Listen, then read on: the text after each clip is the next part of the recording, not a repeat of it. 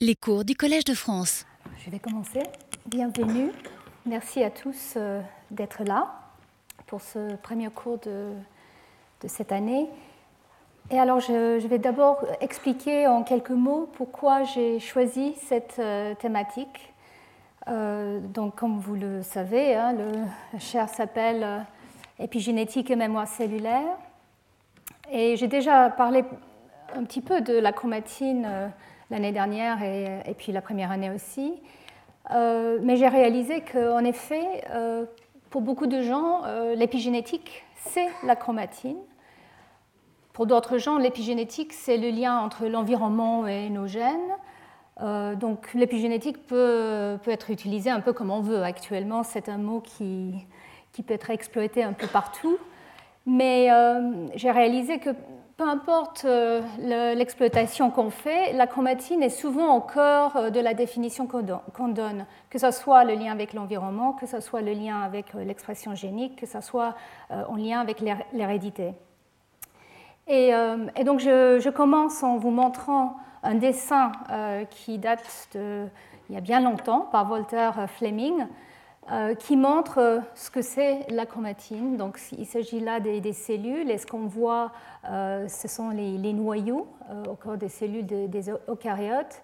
Et Fleming a dessiné ce qu'il voyait dans ces, noyaux, ces, régions denses hétérogènes qui, petit à petit, semblaient se se cristalliser ou se former en, ce qu'on appelait un peu plus tard euh, les chromosomes. Donc Fleming, il a décrit euh, euh, la mitose, hein, la division cellulaire et la séparation des chromosomes, mais dans ses dessins, on voit déjà cet aspect hétérogène qui était la chromatine. Et en fait, on sait que la chromatine est la, la matrice du génome, la matrice qui permet la transmission du génome d'une d'une cellule à l'autre, d'une division cellulaire à l'autre et à travers les générations. Alors, à l'époque, euh, on ne savait pas, pas beaucoup, euh, beaucoup de choses sur, euh, sur cette entité. Alors, est-ce qu'aujourd'hui on sait plus? Quand on regarde un, livre d'école ou de première année en licence, c'est un petit peu le schéma qu'on voit. Donc on sait un peu plus sur la chromatine. Voici un chromosome et on voit ici cet aspect assez, euh, euh, comment dire ça, encore hétérogène, mais quand même replié, euh, les deux chromatides. Et quand on, regarde un peu plus près, on arrive avec des techniques donc de, de, microscopie électronique, de voir qu'il y a peut-être de la structure. Et je vais revenir sur effectivement les structures qu'on arrive maintenant à non seulement à voir, mais à comprendre. Mais il reste beaucoup, beaucoup de questions par rapport à comment, à partir de, l'ADN, dans une cellule, on arrive à impacter euh, de manière, on va dire, euh, euh, coordonnée et accessible, mais parfois et pas toujours, comment on arrive à compacter cet ADN en forme de, chromatine. Et je voulais commencer donc en parlant de la chromatine parce que c'est, comme je l'ai dit, la matrice du génome qui permet effectivement son expression et sa transmission correcte. Donc un petit peu d'histoire pour commencer. Comment euh, la chromatine a été euh, on va dire, découverte ou observée pour la première fois. En fait, c'était Friedrich Micher euh, en 1871 qui a décrit à partir des, leucocytes et aussi un peu plus tard dans le sperme de saumon qu'il y avait une substance riche en phosphore qu'il appelait la nucléine. Euh, et qui venait donc des noyaux. En purifiant les noyaux, il a décrit euh, cette substance riche en, phosphore et pauvre en, soufre et que seul qui, un peu, euh, dans le même laboratoire un peu plus tard a décrit que cette substance avait deux composants, un composant protéique et une composant non protéique. Le composant non protéique, euh, il s'avère, était les, acides nucléiques. Et il y avait ce composant euh, protéique qu'il a appelé euh, histone. Alors on ne sait pas exactement pourquoi il a choisi ce, mot, mais voilà, le, nom a été donné déjà dans les années 1880. Et donc euh, tout ça, ça a été fait en, purifiant les noyaux des cellules et en jouant avec les extractions euh, acides. Et donc dans le cas de, de Kussel, il a travaillé avec les érythrocytes de poulet.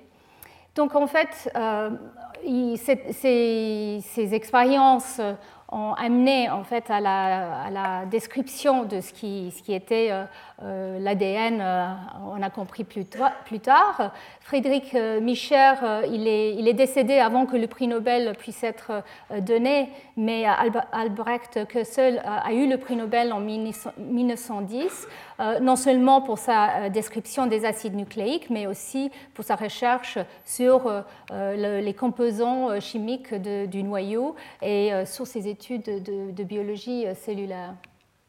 Donc ici, vous voyez euh, un tube d'origine, on va dire, d'extrait de, la nucléine de, Friedrich Micher. Et donc, euh, en fait, euh, a beaucoup étudié la question jusqu'à la fin de, sa vie. Et il a même postulé quelque chose qui était tout à fait prévoyant, mais ensuite, apparemment, il a, un petit peu changé son avis.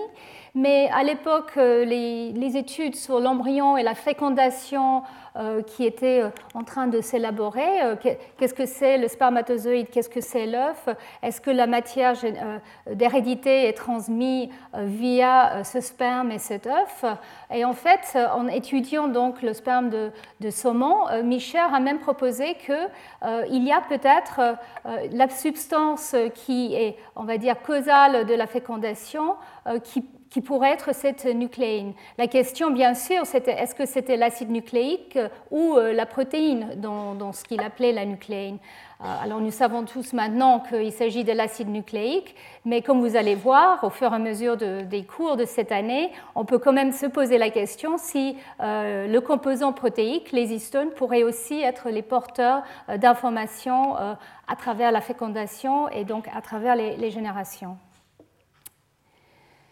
Alors Fleming, comme je l'ai dit, a étudié euh, les divisions cellulaires, euh, les chromosomes, il a décrit euh, la mitose.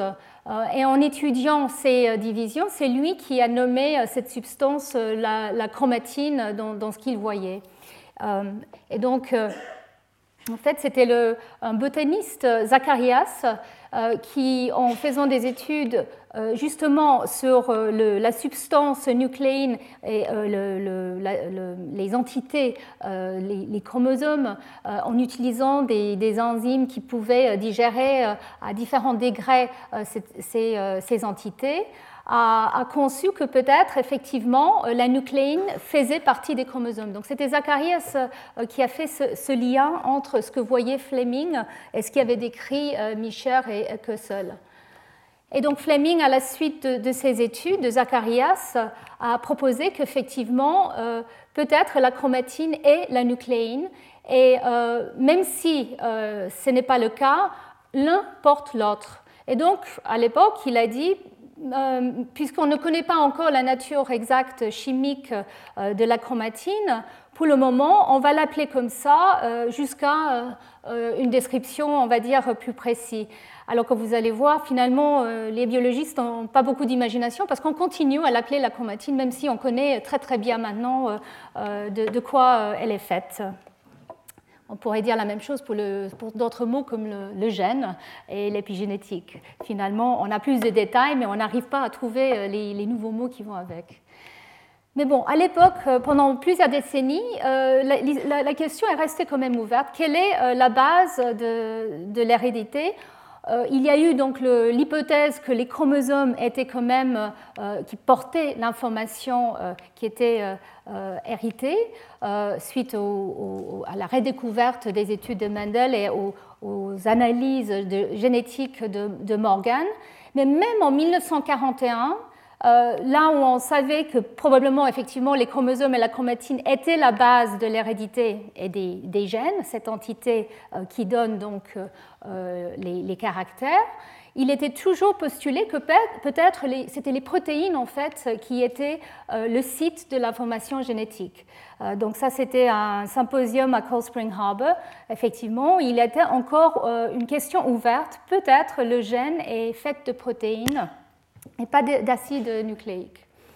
Mais c'était très, très, peu de temps après, en 1944, que les expériences de Avery, McLeod et McCarthy ont démontré que euh, c'est l'ADN, c'est euh, euh, l'acide désoxyribonucléique qui est en fait la substance, la matière génétique. Et donc ça, c'était bien sûr une découverte révolutionnaire qui, quelques années plus tard, a été suivie par la compréhension de la structure de cette, cet ADN en double hélice euh, par Watson et Crick euh, qui ont eu euh, donc, le, prix Nobel pour ces, découvertes, qui étaient basées sur la structure que Rosalind Franklin avait aussi découvert.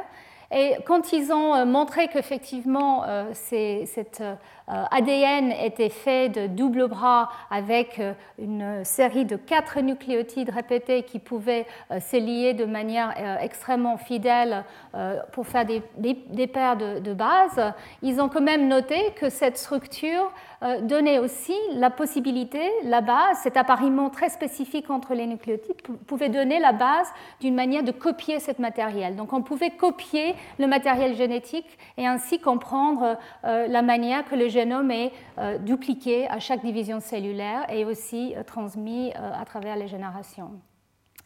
à la suite de, cette découverte, il y a eu aussi une, période très euh, très riche de, de recherches et découvertes qui a montré très vite euh, ce qu'on appelle le dogme central. Vous savez tous que l'ADN euh, peut produire l'ARN, l'acide ribonucléique, qui, qui, en fait est la substance, la matrice qui va être exploitée pour produire les acides aminés, qui va être traduit pour produire la protéine. Donc l'ADN donne lieu à l'ARN et à la protéine.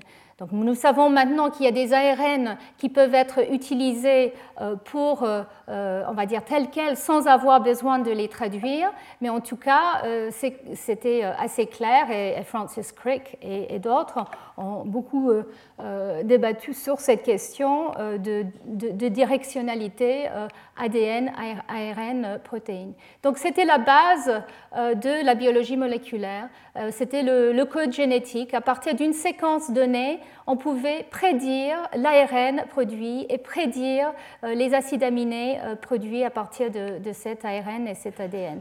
Donc c'est un, véritable code et euh, ce qui est fantastique et remarquable, c'est cette molécule et, ces, règles s'appliquer à tout, le, monde du vivant. C'est-à-dire que c'était le même, même, code génétique utilisé dans les prokaryotes, les eucaryotes, les bactéries et les, mammifères. Donc c'était une, règle qui a très vite conduit à une explosion dans ce qu'on appelle, la biologie moléculaire. Et donc les, travaux de, Jacob et Monod et Leboeuf euh, sur euh, ont été majeurs dans notre compréhension de la manière que l'ADN est exploité pour euh, justement produire des protéines euh, au, bon moment et au bon endroit. Donc le, génome est là, mais il n'est pas forcément exprimé de la même façon à tout moment. Et donc, euh, les, hypothèses et les travaux de Jacob et Monon euh, en, utilisant le, système de l'opéron lac chez les bactéries ont montré qu'à partir euh, d'un génome, on peut produire des protéines structurales qui sont importantes pour les structures ou pour la, vie, on va dire, de, de l'individu, et aussi des régulatrices, des protéines qui sont produites pour réguler justement l'expression ou pas euh, euh, de, ces gènes structurels. Donc en fait, il y a eu euh, cette idée de contrôle génique qui est justement, qui est qui sous-tend en fait la production de répresseurs et activateurs spécifiques et qui et ces activateurs répresseurs peuvent reconnaître de manière très spécifique des éléments de séquence qui qui, elles, peuvent réguler d'autres gènes. Donc c'était euh, une base euh, extrêmement euh, importante, mais qui a donné lieu à, quelques, quelques, décennies de, recherche pour comprendre si effectivement ces, règles de base pouvaient s'appliquer à, d'autres systèmes. Donc il y a cette fameuse citation que peut-être tout ce qui est vrai pour une bactérie comme Escherichia coli pourrait être vrai aussi pour un éléphant, puisque l'éléphant, comme la bactérie, a l'ADN, et donc il s'agit simplement d'avoir des gènes qui peuvent être transcrits pour produire l'ARN et donc euh, leurs protéines euh, par des éléments régulatrices comme euh, par des protéines régulatrices comme les facteurs de transcription ou les répresseurs qui sont produits par d'autres gènes. Simplement, la situation était clairement plus complexe pour, pour les mammifères. Même là, on, parle d'un embryon d'éléphant, mais même si on prend une simple levure qui qui est aussi un eucaryote, c'était clair que les, règles n'étaient pas si simples à appliquer. Et donc pendant très longtemps, euh, il y a eu, on va dire, une sorte de blocage par rapport à la compréhension de, l'utilisation euh, du, génome euh, eucaryote. Et pourquoi? Parce que par rapport aux bactéries, le génome eucaryote est bien sûr beaucoup plus complexe, contient des éléments répétés, contient aussi des, des, séquences qui sont plus ou moins euh, facilement euh, euh, exprimé, et surtout parce que cette, ce génome est associé à ce qu'on appelle la chromatine que, que, je vous avais décrit tout à l'heure. Et donc si je vous montre une diapositive de la manière que le développement, on, on imagine en tout cas chez les mammifères, pourrait se passer, si on se base un peu sur ce système d'opérant-lac, on peut, comme euh, je l'avais décrit euh, l'année dernière pendant mes cours, imaginer qu'effectivement, à partir de neuf fécondés, euh, on a un génome qui peut être utilisé à différents endroits. Donc, différents gènes sont activés ou réprimés en fonction du type cellulaire qui va être produit. Donc on peut imaginer un système extrêmement simple, effectivement, où les facteurs de transcription ou les facteurs de répression euh, s'associent à des gènes pour donner euh, ensuite des phénotypes très spécifiques comme euh, les cellules de, muscles ou de foie ou neuronales. Tout simplement, on sait qu'il ne, il ne suffit pas d'avoir juste les facteurs de transcription exprimés dans une cellule pour qu'un gène s'active. Il y a clairement besoin d'autre chose. Donc euh, évidemment, euh, il y a euh, un besoin que les facteurs soient, on va dire, dans un état approprié eux-mêmes pour aller trouver leur cible sur l'ADN. Mais il y a aussi un besoin que le gène est réceptif au niveau de, sa chromatine. Et c'est là où on pense qu'effectivement, la chromatine joue un rôle d'une part d'empêchement d'activation, mais d'autre part de, facilité euh, de, l'activation ou de répression des gènes. Et l'autre point qui est important, c'est que très important par rapport à l'épigénétique, c'est que les profils d'expression génique qui sont mis en place euh, progressivement au cours du développement devient euh, stable et héritable au cours des divisions cellulaires. Donc un gène qui est exprimé de manière très spécifique pour donner euh, lieu à un type cellulaire euh, rarement va s'éteindre de manière abrupte ou un gène qui a été inactivé ne va pas se réveiller. Sinon, ça sera extrêmement euh, euh, chaotique. Et donc, c'est là où on pense qu'effectivement, il y a un besoin d'une mémoire de la cellule et on pense qu'effectivement, la chromatine joue un rôle majeur dans cette stabilité de l'expression génique au cours des mitoses et au cours du développement et dans les cellules somatiques.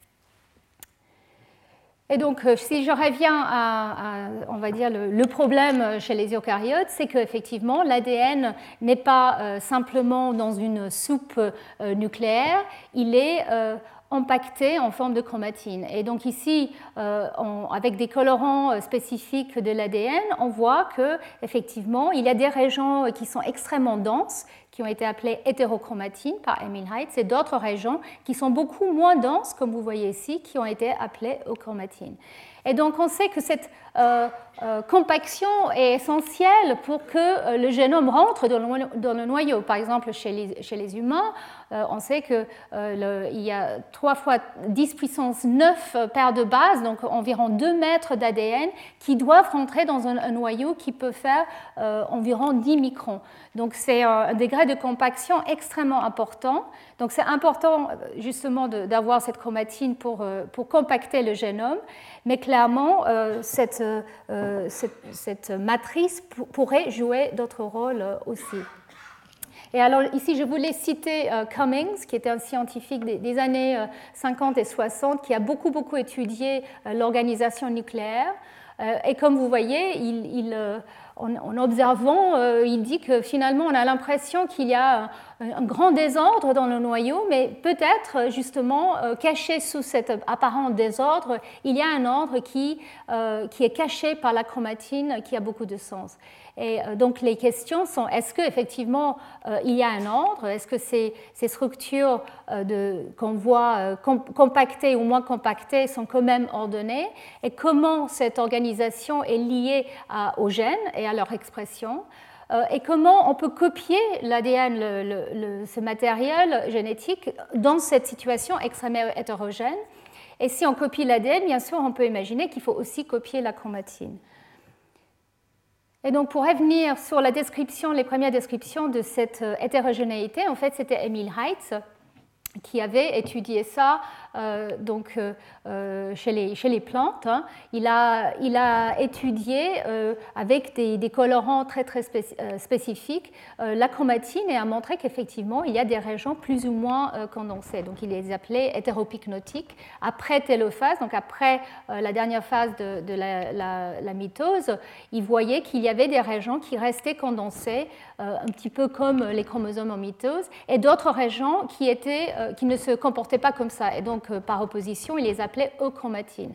Donc bien sûr, euh, chroma, chromatine, ça veut dire euh, couleur, chroma euh, en grec, hétéro, ça voulait dire autre chose, donc différent. Donc il y avait une condensation différentielle qu'il avait décrit.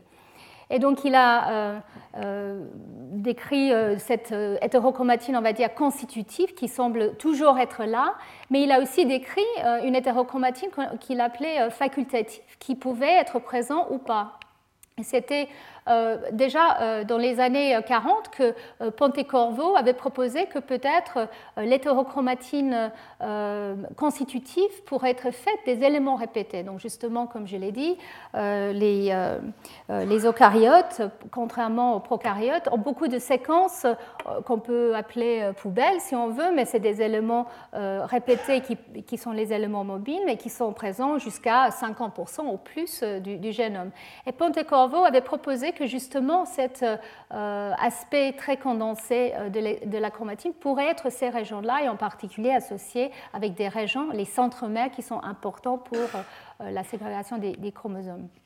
Mais l'hétérochromatine facultative pouvait être soit euchromatique, soit hétérochromatique en fonction du cycle cellulaire aux différents états.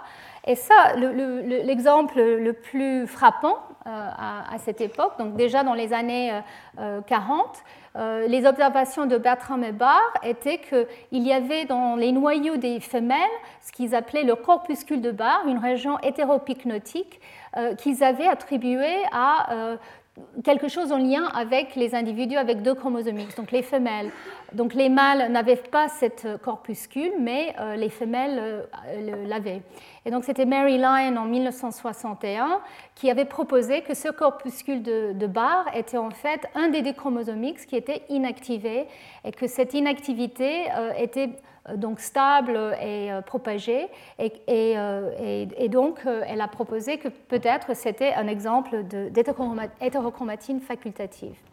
D'ailleurs, elle avait décrit un petit peu les différents états de la chromatine dans, un papier en 1974 où euh, justement euh, euh, elle décrit la chromatine qui ne code pas pour des protéines qui est constitutive et qui a des fonctions autres que la transcription. Bon, on va voir maintenant avec les, cours que finalement même l'hétérochromatine constitutive peut être transcrite, mais de manière très précise au cours du cycle cellulaire.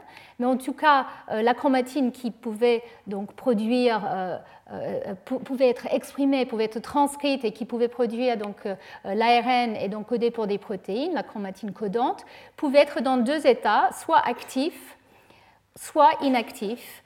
Et dans son, état actif, dans son état actif, elle pouvait être active mais pas transcrite ou euh, en, état de repos.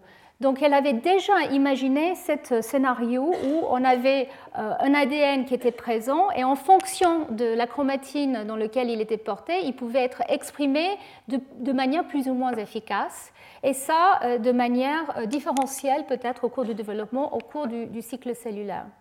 C'était Barbara McClintock qui est allée, je pense, le plus loin dans la réflexion de ce que ça voulait dire, avant même de, savoir euh, de quoi il s'agissait exactement, Donc McClintock avait proposé, avec ses études sur les plantes, que peut-être peut la quantité, la qualité et l'organisation de l'hétérochromatine, et quand elle parlait des éléments de l'hétérochromatine, elle parlait justement des éléments euh, transposables, les éléments répétés de, de Pontecorvo, et que, peut-être cette quantité, qualité et structure pouvaient changer dans des situations particulières et que peut-être ça pouvait influencer l'efficacité de l'activité des gènes. Donc c'était bien avant, comme je l'ai dit, qu'on sache qu'il s'agissait de d'ADN, de, de, de, transcription en ARN, mais elle, elle savait déjà que l'action des gènes, leur capacité euh, de produire, était potentiellement affectée par l'hétérochromatine. Et donc, euh, si je reviens à, cette diapositive avec euh, euh, l'hétérochromatine, on va dire constitutif et facultatif, pour résumer, on peut dire qu'effectivement l'ADN semble être impacté différemment dans le noyau. et ce qui a été observé de plus en plus, c'est que différents types cellulaires semblent avoir différentes proportions et distributions de cette chromatine. Donc la question était, euh, est-ce que euh, cette différence de distribution était euh, liée à l'expression des gènes, était cause ou conséquence? Et alors ici, je vous montre une étude qui en fait est assez récente, mais qui utilise toujours euh, euh, les, euh, les, techniques un peu à l'ancienne, mais qui, pour le moment, on n'a pas encore la capacité d'étudier la structure aussi fine par d'autres techniques. Donc ici, c'est la microscopie électronique, et avec une, une, coloration de Fulgen et ici, il s'agit de lymphocytes qui sont soit en état de, repos ou soit qui ont été stimulés euh, pendant 24 heures ou 48 euh, heures. Euh, et donc, ces lymphocytes stimulés s'activent, commencent à proliférer et à exprimer un grand nombre de gènes. Et donc, je pense que vous pouvez voir qu'effectivement, ici, dans les, lymphocytes euh, qui, sont, euh, on va dire, en, repos, qui est ne, ne semblent pas avoir euh, enfin, beaucoup d'hétérochromatine associée. Donc ici, c'est le nucléole, en fait. et autour, ici, vous voyez l'hétérochromatine. Mais très rapidement, même en 24 heures, on voit une sorte d'ouverture de cette hétérochromatine en état plus chromatique. On voit même des petits fibres donc, il y avait cette euh, idée que même si l'hétérochromatine euh, semblait être euh, une, grande partie du noyau, elle avait une plasticité dans certaines situations très importante et que cette plasticité était en, lien avec l'expression des gènes, la transcription et les phases du cycle cellulaire. Et donc si je reviens maintenant sur euh, les systèmes, les modèles que les gens euh, ont étudiés dans les années 50-60, euh, il y avait aussi d'autres découvertes majeures qui nous ont permis à comprendre l'impact éventuel de, ces, ces, états de chromatine, l'hétérochromatine en particulier. Et on avait donc les règles établies euh, de Mendel, euh, les bases de la génétique, qu'un génotype va conduire à un phénotype, à certains caractères. Donc une mutation dans un gène euh, va conduire à un certain phénotype. mais les observations de, différentes, dans différents systèmes modèles ont on conduit les chercheurs à réaliser qu'en fait, que les règles n'étaient pas toujours euh, suivies et qu'il y avait parfois une variabilité dans les phénotypes au sein d'un individu qui était assez euh, frappante. Et euh, donc ces variabilités pouvaient être vues comme étant des, des, clones de cellules qui montraient l'expression d'un gène ou pas. Donc ici, par exemple, chez la drosophile, euh, la, mouche de vinaigre, les, études de Morgan au début du XXe siècle ont décrit euh, les gènes qui étaient euh, impliqués dans la couleur des yeux, donc le gène white qui, en fait en état sauvage va produire un, œil rouge. Et un peu dans les années 30, Müller a conduit une expérience d'irradiation où il a généré des, chromosomes inversés ou transloqués. Et il a montré qu'il y avait une inversion qui ramenait ce gène white beaucoup plus près d'une région d'hétérochromatine, qui était près d'un centromère. Et donc, cet euh, simple euh, remaniement, qui n'était pas euh, une mutation dans, le gène, apparemment, conduisait à un phénotype de ce type-là, où, au lieu d'être juste rouge ou juste blanc, si le gène était muté, on avait des taches de rouge et de, de blanc. Donc, il s'agit ici d'une variégation où certaines cellules expriment le gène et d'autres pas. Et donc, il y a eu ce lien entre cette euh, euh, euh, activité alternée qui était liée à l'hétérochromatine. Donc, Barbara McClintock, dans les années 50, a aussi fait ce type d'observation chez le maïs, où il a montré qu'effectivement, la couleur était associée à la proximité à des régions hétérochromatiques et des éléments transposables. L'autre exemple que j'ai déjà mentionné, c'était euh, l'inactivation du X, donc le système euh, que Mary Lyon avait euh, découvert et proposé en 1961. Et en fait, elle avait proposé que ce corpuscule de barre était un des deux chromosomes X. Et quand il s'agit euh, d'une situation où les deux X sont différents pour euh, des gènes qui codent pour la couleur du pelage, par exemple euh, le gène orange qui, peut donner une expression, un phénotype orange de, pelage, donc une mutation dans ce gène donne un pelage noir. Mais ce qu'elle avait observé, c'est que les chats femelles n'était pas, euh, on va dire, euh, n'avait pas une expression des deux gènes de, la forme mutée et la forme sauvage dans la même cellule. Il y avait l'expression soit de l'un, soit de l'autre, soit l'allèle orange, soit l'allèle noir. Et il y avait des plages de cellules ou des plages de, de, qui, qui, exprimaient donc cette couleur noire ou orange. Et donc, sur cette base-là, elle avait proposé qu'effectivement, un des deux chromosomes est euh, totalement éteint au cours du développement et cette extinction transcriptionnelle de tous les gènes, y compris euh, ce gène orange, euh, est maintenue au cours des divisions cellulaires. Et il y avait d'autres exemples aussi euh, dans différents euh, systèmes, comme chez la levure, où il a été montré euh, beaucoup plus tard, mais ce type de variation peut aussi avoir lieu au locus de, mating type. Et vous allez entendre parler de, ce système lors du séminaire la, semaine prochaine. Et je dois vous dire qu'aujourd'hui, il n'y a pas de séminaire, c'est la semaine prochaine qu'il y a le séminaire de Robin Olsher.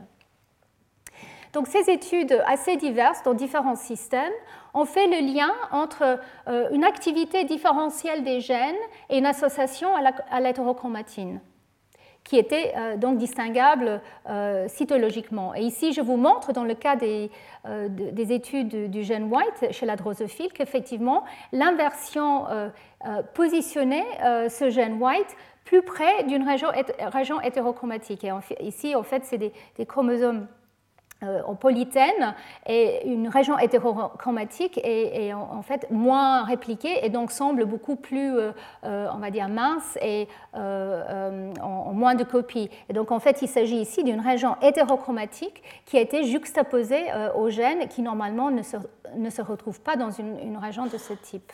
Donc voilà, il y a eu ce, lien qui était très important parce que ça, ça a commencé à a, provoqué euh, une recherche pour comprendre la base euh, justement euh, de, cette variabilité d'expression liée à la chromatine. Et donc c'était des phénomènes de ce type, non mendéliens on va dire, qui ont en fait provoqué un changement dans la notion de l'épigénétique, et je vais venir sur, ça, sur ce point dans un instant.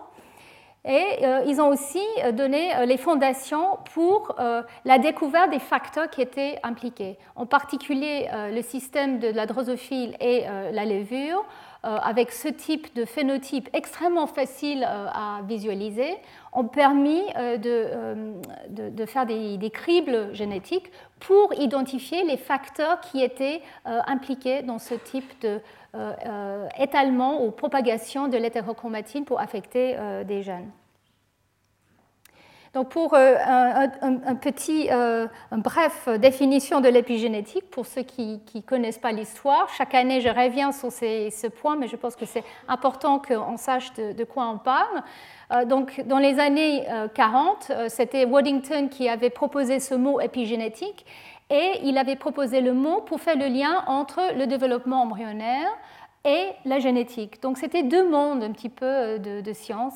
Il y avait des, embryologistes qui faisaient de l'expérimentation sur euh, les embryons précoces dans divers systèmes, et il y avait les généticiens euh, qui faisaient de la génétique pure, qui croisaient, qui regardaient phénotype, transmission.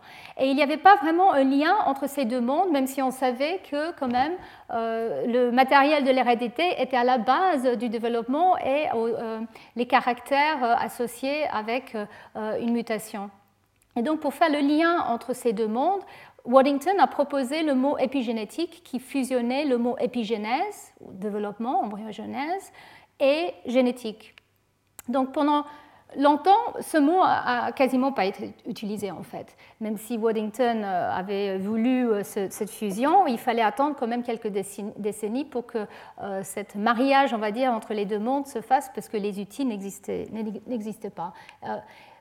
Mais ce qui s'est passé, c'est que dans les années 70-80, le mot a été utilisé un tout petit peu différemment on pouvait quand même avoir cette connotation de lien entre euh, génotype, phénotype et euh, développement, mais il y avait une notion d'héritabilité, de, mémoire euh, qui, a été, qui a été prise. Alors pourquoi? En fait, c'était parce que pendant cette période-là, les, chercheurs commençaient à pouvoir cultiver des cellules, donc prenaient les cellules, et étudier les phénotypes des cellules euh, au cours de la culture dans une boîte de pétri, et on réalisait qu'effectivement, euh, les cellules ne changeaient pas leur caractère, euh, elles gardaient quand même leur phénotype, on va dire, même si elles étaient en dehors de l'organisme. Donc il y avait cette notion que les cellules pouvaient quand même se rappeler de leur état de différenciation avec une grande fidélité. Il y avait aussi le, début des études sur les cellules souches qui pouvaient être différenciées avec des changements dans l'activité génique.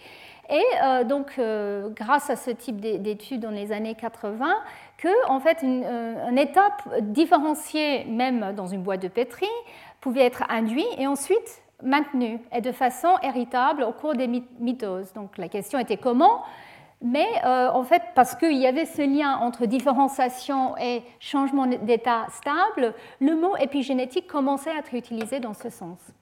Il y avait aussi les, phénomènes comme euh, l'inactivation du X que je vous avais euh, décrit et d'autres types d'héritabilité non mendélienne comme la paramutation chez les plantes, l'empreinte. Donc ces phénomènes aussi avaient, euh, on va dire, des liens communs dans le sens que euh, on avait le même ADN, mais utilisé de manière différente. Donc même sans mutation, on pouvait avoir une expression différentielle, et cette expression différentielle pouvait quand même être héritable. Donc tout ça euh, a conduit à un glissement, un changement dans l'utilisation du, mot épigénétique. Et donc c'était Riggs et, Holliday, c'était les, deux chercheurs qui ont proposé qu'effectivement l'épigénétique était tout changement d'activité génique ou même de fonction de génome qui n'affectait pas la séquence de, l'ADN, mais qui était héritable au cours des divisions cellulaires. Et donc, pourquoi euh, ils ont décidé de, proposer euh, ce, changement? C'est parce qu'ils y avait déjà, euh, ils avaient en tête un, changement, une modification qui pouvait peut-être être la base de cette utilisation différentielle euh, de, l'ADN. Et c'était euh, la méthylation. Donc la méthylation qui s'ajoute sur une des bases de l'ADN, la cytosine, via une, des enzymes qui s'appellent des méthyltransférases. cette petite modification ne change pas du tout la structure de l'ADN, mais pourrait changer la manière qu'elle soit lue. Et très vite, grâce à des études euh, en, comprenant euh, les facteurs qui étaient euh, impliqués dans la mise en place et la réplication de l'ADN et la réplication de cette marque. Et ça, j'ai déjà couvert plusieurs fois dans mes cours. Je vais le mentionner encore dans, dans quelques semaines, mais je ne vais pas rentrer dans les détails aujourd'hui. En tout cas, c'était un marque par excellence d'épigénétique parce qu'on comprenait comment ce changement était mis en place et aussi comment il a été propagé au cours de la réplication de l'ADN. Donc, les études sur la méthylation ont fait euh, que cette marque de l'ADN a été proposée comme une marque épigénétique qui pouvait euh, euh, contribuer à la mémoire des cellules. Le petit problème, c'est que certains des systèmes dont je vous ai parlé, comme la variation de position, le position effect variation chez la drosophile, il n'y a pas de méthylation d'ADN dans ce système. Donc même si l'hétérochromatine avait ce lien avec une expression différentielle, et que peut-être la méthylation pouvait expliquer certains de ces phénomènes. Et d'ailleurs, pour l'inactivation du X, on voyait que la méthylation euh, des promoteurs des gènes sur le X inactif était corrélée de manière très étroite avec cette inactivité. Par contre, pour d'autres systèmes où il n'y avait pas la méthylation, ça ne pouvait pas euh, expliquer, euh, on va dire, le, marque, un changement épigénétique ne pouvait pas être dû à une méthylation de l'ADN. Et donc, si on revient maintenant sur la chromatine, et qu'est-ce qu'elle porte autre qu'un ADN méthylé pour qu'elle soit différente et différemment utilisée. Donc on revient sur, euh, sa nature. En fait, là, euh, pendant très longtemps, vous, voyez, depuis euh, la première description en 1880 autour, en fait, bah, cytologiquement, on ne savait pas grand-chose en fait sur sa structure. Et c'était que dans les années 70 qu'il euh, y a eu des découvertes majeures pour comprendre quelle est euh, la structure de, cette chromatine de manière plus précise. Donc euh, c'était la découverte que la chromatine n'est pas juste l'ADN avec une protéine, les histones qui est associée avec, enfin qui, la décore un peu de manière aléatoire. Il y a eu la découverte qu'il y a une structure extrêmement précise et répétée qui s'appelle le nucléosome, qui est fait, euh, comme l'avait prédit euh, Michel, Kossel et, et, ensuite Fleming, qui était composé d'acide nucléique, l'ADN et les histones, mais que cette chromatine ou ces nucléosomes sont en fait structurés de manière extrêmement précise avec l'ADN embobiné autour des histones euh, et ainsi l'ADN en fait euh, euh, peut être accessible à, d'autres facteurs et les histones sont une sorte de, cœur de, cette petite structure. Et donc en fait, comment on, est arrivé à ces conclusions? Ben, Tout d'abord par des, par des, études de microscopie électronique, comme ce que je vous ai montré tout à l'heure, mais de manière très, très puissante. Ici, vous voyez ces nucléosomes visualisés et qui, qui montre euh, un petit noyau avec un, point au cœur. Et en fait, euh, il a été prédit qu'effectivement, les nucléosomes, c'est comme des, cylindres avec un diamètre d'11 nanomètres et une, euh, une taille, une hauteur de 5,5 nanomètres. Donc ça, c'était la prédiction. Et en fait, par, une par des études biochimiques, en utilisant des, des détergents différentes avec des différentes concentrations euh, euh, de métaux et aussi en utilisant des nucléases diverses pour essayer de digérer cette, cette chromatine. Et donc, je pense que c'était ça le challenge, parce que c'était très difficile de purifier quelque chose qui n'était pas tout simplement un produit de dégradation et de se convaincre que ce qui a été purifié était quand même quelque chose de réel, une unité et pas juste un produit de dégradation. Donc, c'était l'ensemble de ces, ces, différentes approches qui ont conduit à la description euh, du nucléosome. Et donc c'était le, début d'une nouvelle époque, une nouvelle ère, on va dire, de compréhension euh, de la chromatine. Donc euh, euh, majeur de cette compréhension, c'était Roger Kronberg, qui donc a décrit effectivement que le nucléosome, c'est cette cœur d'histone embobiné par euh, euh, l'ADN. Et donc il s'agit d'un octamère de deux, euh, deux, histones parmi quatre, donc H2A, H2B, H3 et H4, qui, forment cette corps, corps, protéique du nucléosome et entouré par 147 paires de bases dans un, tour euh, super, hélice euh, à gauche. Je ne sais pas comment dire ça en français. Left-hand super helical turn. Voilà. Et, donc cette compréhension était très importante. en plus, il y avait la découverte d'un cinquième histone, qu'on appelle maintenant le histone H1, qui s'associait pas euh, qui n'était pas dans le, corps, mais qui était associé à l'ADN qui se retrouvait entre les nucléosomes. Et on, appelait, on appelait ça euh, l'histone de liaison, link histone. Et cette, euh, cet autre histone avait peut-être le rôle de ramener, compacter la, chromatine en, en fibres un peu plus condensées, comme, comme vous voyez ici. Donc ici, euh, le diamètre prédit était de, 10 nanomètres ou 11 nanomètres, et dans la forme euh, plus compactée euh, qui a été visualisée, on, décrit ce qu'on appelle une fibre de 30 nanomètres. Alors c'est toujours une grande discussion encore maintenant dans le domaine. Est-ce que cette fibre de 10 nanomètres peut exister dans une cellule, dans un noyau in vivo, ou est-ce qu'on trouve toujours les formes plus impactées? Je, on rentrera dans ces débats dans, dans d'autres cours. Donc, euh, alors, la, découverte de cette nucléosome a, conduit euh, euh, quelques, quelques, temps plus tard la, au déchiffrage de sa structure par, par rayon X, par, X-ray crystallography. Et donc, en fait, c'était les travaux de Caroline Luger et Tim Richmond en 1996 qui ont vraiment fourni la structure détaillée du nucléosome. Euh, qui, est euh, un molécule extrêmement euh, élégant et efficacement produit. Donc, les histones qui sont au cœur, comme je l'ai dit, il y en a huit, deux, paires de chacun des, quatre types d'histones.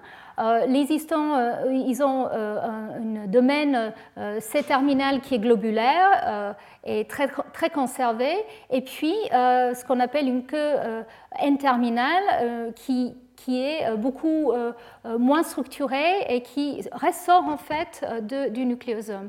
Donc il y a au cœur du nucléosome les parties globulaires des histones et puis les queues N-terminales de chaque histone peuvent sortir en fait de l'ADN. Et donc ça c'est un point très important parce que nous pensons qu'effectivement ces, queues des histones peuvent être utilisées pour modifier l'état euh, de la chromatine. Vous allez voir. Et donc ici, si je vous montre euh, juste de manière un peu plus précise comment euh, les histones sont assemblées pour, pour former le, nucléosome. Donc pour former l'octamère des histones, il y a donc deux, deux, molécules de H3 et H4 et de H2A et H2B. Nous savons que H2 et H2B forment des hétérodimères et H3 et H4 forment des, euh, des, hétérotétramères en fait. Et c'est euh, l'hétérotétramère euh, qui est entouré enfin, par deux dimères de H2A et H2B. Et donc ces petites molécules sont extrêmement conservées au cours de, l'évolution. Et surtout la partie euh, euh, qui, est au cœur, c'est euh, cette région. Il y a trois hélices alpha qui sont présents et qui sont séparées par deux boucles. Et en fait, c'est via une de ces trois hélices que l'association est faite dans les deux cas. Et donc cette structure euh, qui est euh, euh, extrêmement stable, en fait, elle est extrêmement stable que dans des situations de haute concentration de, sel ou en présence de l'ADN. L'octamère des histones, et c'est peut-être pour ça que c'était un tel challenge de, pouvoir l'étudier auparavant, l'octamère est extrêmement instable en soi, sauf s'il est associé à l'ADN ou présent dans des concentrations très élevées de sel. Et donc, euh, cette rupture a tout de suite ouvert euh, le, monde de connaissances par rapport à euh, comment la chromatine pourrait être modulée. et donc, en fait, comme je l'ai dit, elles sont très conservées, mais il y a quand même des, variants qui peuvent avoir des rôles extrêmement importants, et je vais vous parler de ça dans un instant. Mais il est important de noter que les, les histones H3 et H4 en particulier montrent beaucoup moins de diversité, sont beaucoup plus conservés au niveau de leur séquence, euh, au niveau des acides aminés. H3 peut, a quelques variants, mais qui sont extrêmement subtils. H4, il n'y en a pas. Et probablement parce que c'est vraiment ces deux qui forment la base, la structure pour la formation de l'octamère. Par contre, H2A et H2B peut, peut, exister dans différentes formes et vous allez voir que ces différentes formes peuvent être exploitées de manière différente au cours de, l'évolution. Donc si je reviens maintenant à un autre dessin, on va dire d'école, euh, plus moderne de, de, l'ADN et de la chromatine, de son empaquetage, effectivement, euh, grâce à des études que je viens de, vous décrire, nous savons que euh, l'ADN se trouve en forme de nucléosome autour des histones. Euh, il y a un degré de compaction euh, qui est dû simplement à ça, euh, mais clairement, ça ne suffit pas pour expliquer le degré de compaction qu'on trouve au sein du noyau, et en particulier, par exemple, au niveau de l'hétérochromatine, où il est estimé qu'il y a un degré de compaction de jusqu'à 10 000 fois de l'ADN. Et donc, les histones ou les nucléosomes seuls ne peuvent pas expliquer ceci il doit avoir d'autres euh, niveaux de compaction. Donc bien sûr, histone H1 peut aider aussi, mais clairement, il doit avoir d'autres facteurs qui permettent euh, l'association euh, de la chromatine pour former des, structures plus condensées. Et donc ça, c'est un domaine qui est en plein essor. il y a des, études récentes qui, suggèrent qu'effectivement, il y a des, structures d'association qui peuvent mesurer jusqu'à 1 mégabase, qu'on appelle des domaines topologiques, qui pourraient expliquer une partie de cette organisation. Donc pour, euh, euh, on va dire, l'organisation euh, générale des chromosomes et comment cette organisation pourrait être liée aux fonctions des chromosomes, je vais dédier à une autre série de cours. Aujourd'hui, je voulais juste vous parler, on va dire, de, la nature de la chromatine et les rôles éventuels qu'elle pourrait avoir. En tout cas, ce qui est clair, c'est qu'il doit avoir d'autres facteurs impliqués dans l'empaquetage que les histones, euh, d'autres protéines euh, et peut-être aussi des ARN qui sont euh, impliqués dans cette compaction plus importante et dans sa variabilité au cours du cycle cellulaire. Et donc, pour revenir sur cette idée que la chromatine est quand même la matrice physiologique du, génome, il y avait aussi des études dans les années 80 euh, qui montrait que euh, l'ADN en forme de nucléosome euh, réprime la transcription. Donc si in vitro on crée des nucléosomes et on essaie de faire une transcription in vitro en, rajoutant la, polymérase, etc., on voyait qu'effectivement l'ADN est moins bien transcrite que quand l'ADN est, nu.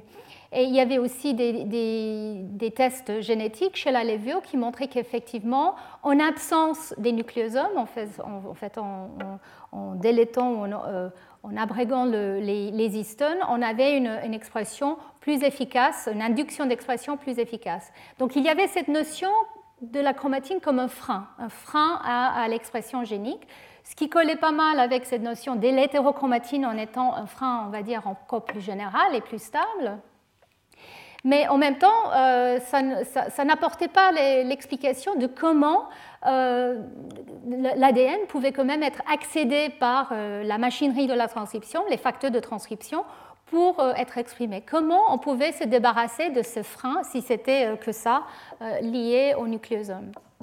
Et donc maintenant, on commence à réaliser, et ça c'est vraiment depuis 20 euh, ans, on va dire qu'il euh, y a eu une explosion dans la compréhension de, la nature moléculaire de la chromatine, on réalise qu'il y a plusieurs stratégies qui peuvent être mises en œuvre et qui peuvent, on va dire, jouer un rôle ensemble.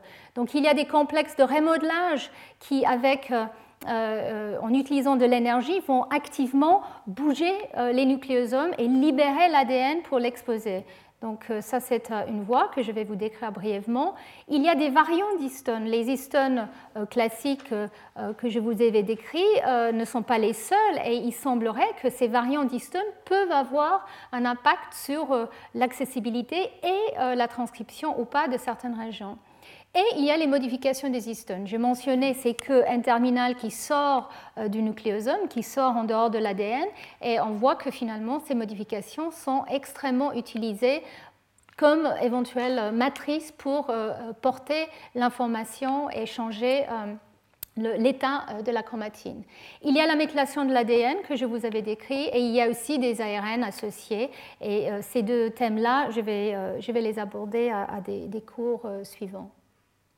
Donc, d'abord, je voulais juste dire un mot sur le remodelage de la chromatine.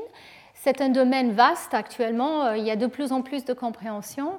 Euh, je vais revenir sur ce, point euh, euh, dans chaque cours, en fait, parce qu'à chaque fois qu'on parle de la chromatine, il faut parler de la capacité d'ouvrir la chromatine. Et donc, en fait, il a été trouvé, il y a maintenant quelques 10 ou 20 ans, qu'il y a des facteurs qui sont importants justement pour ce remodelage, comme je l'ai dit, qui sont capables de probablement éjecter ou au moins bouger les, les histones pour libérer l'ADN et permettre sa lecture par des facteurs et donc euh, sa transcription. Et on réalise maintenant qu'effectivement, euh, cet euh, échange des nucléosomes est une manière extrêmement précise de moduler l'activité génique et définir des états chromatiniens. Euh, et donc, qu'est-ce, que c'est euh, cette protéine de remodelage que je vous montre ici comme un, petit euh, rond mauve? En fait, c'est beaucoup, beaucoup plus, complexe que ça. Donc ici, il s'agit que juste d'un complexe de remodelage.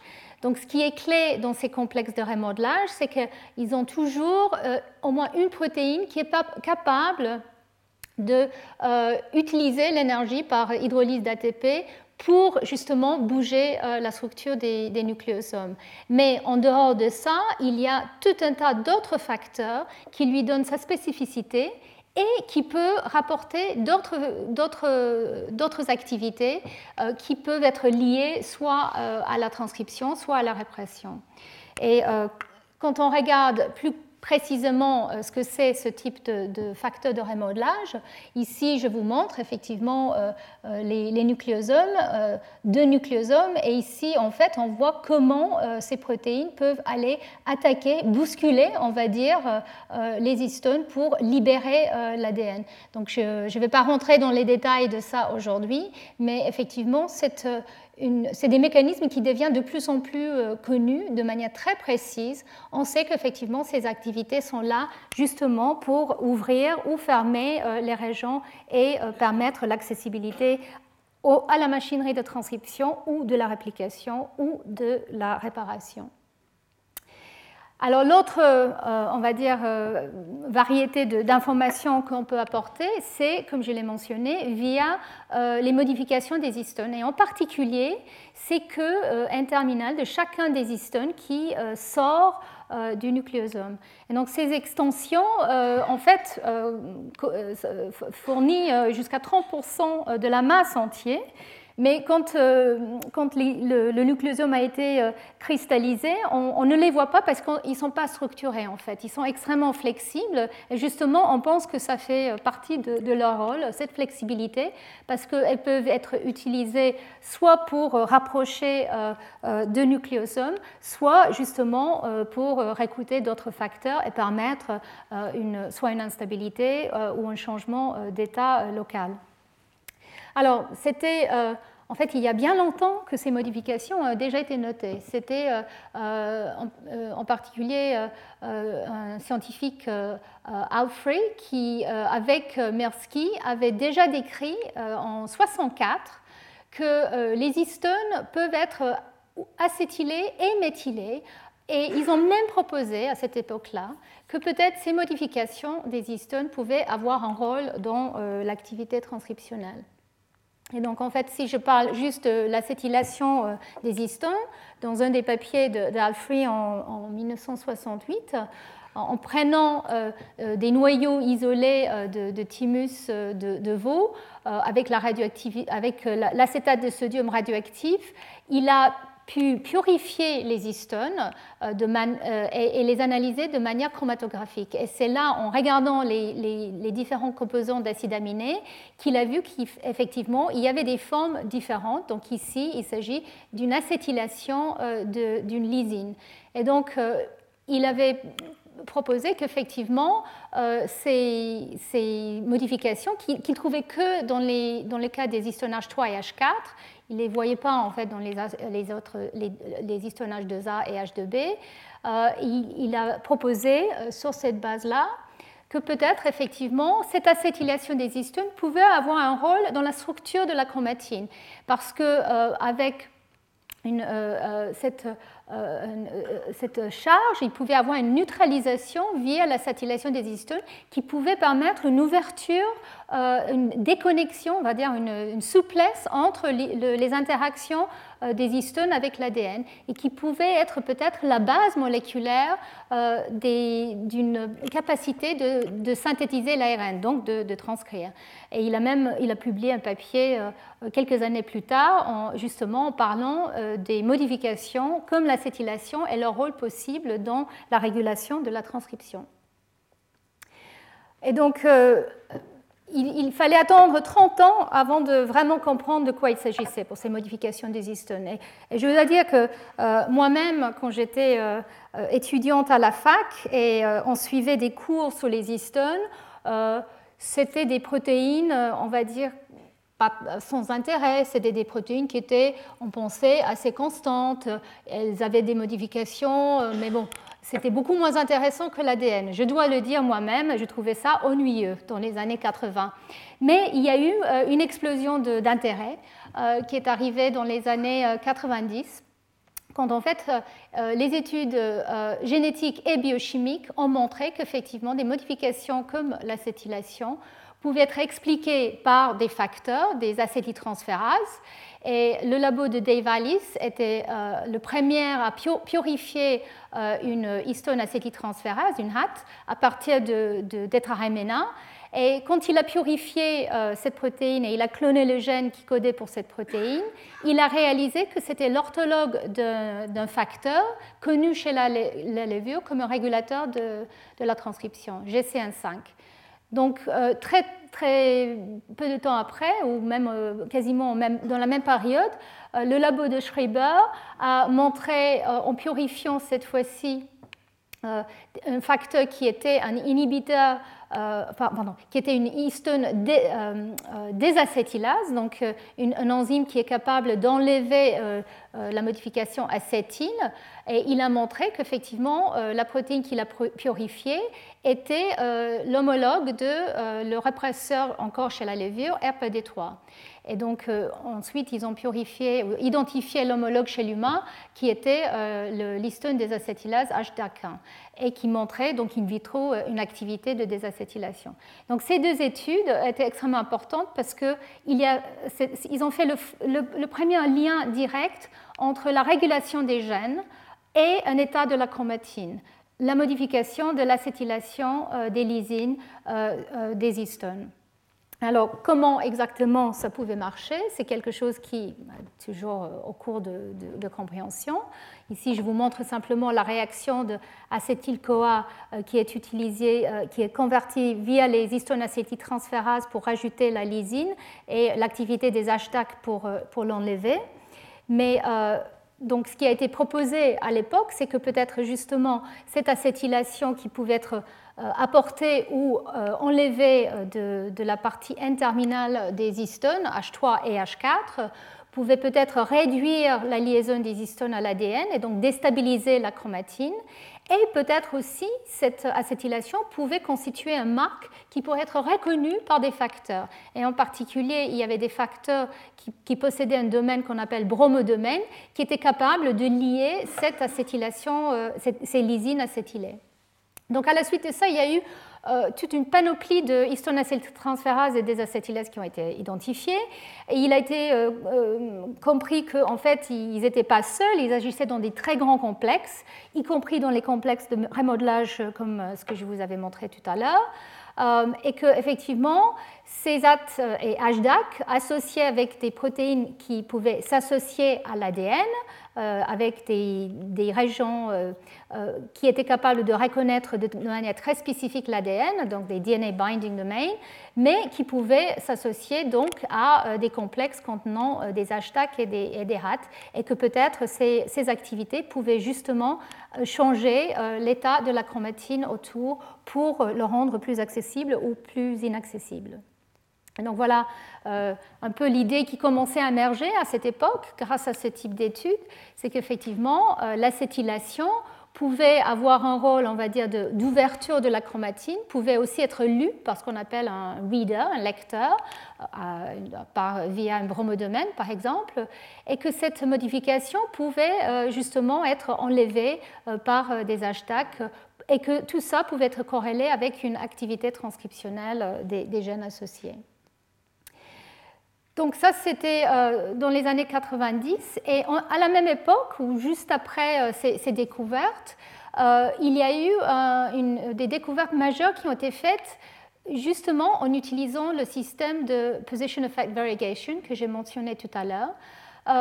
donc le, groupe de Gunther Reuter avait utilisé ce type de, phénotype variégé que je vous avais montré pour faire un crible génétique, pour essayer d'isoler des modificateurs de ce phénotype, pour voir s'ils pouvaient les accentuer ou euh, enlever, c'est-à-dire euh, revenir à un phénotype qui était euh, moins variégué.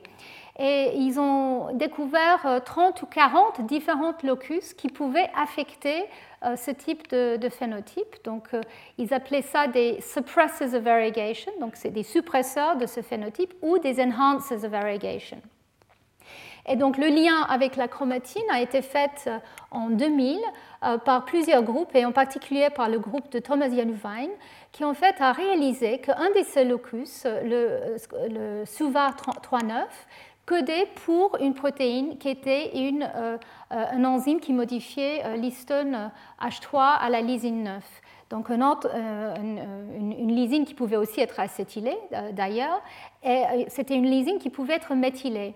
Et donc, en fait, euh, il a découvert que cette protéine contenait euh, un domaine 7 qui est euh, conservé et qui, est, qui contient l'activité méthyltransférase qui va rajouter le méthyle sur ce, histone à, cette, à cette lysine.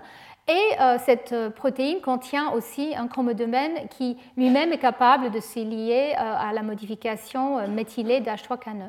Donc c'est devenu, un, on va dire, un paradigme de, l'utilisation de la chromatine comme un module non seulement de, reconnaissance, de lien avec une activité euh, génique, mais aussi peut-être de propagation.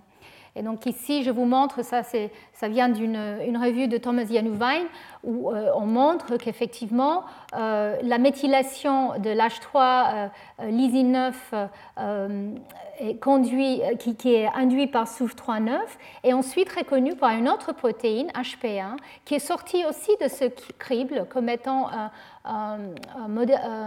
modificateur de la variation qui s'appelle HP1, c'est la, protéine d'hétérochromatine, heterochromatin, euh, protein 1.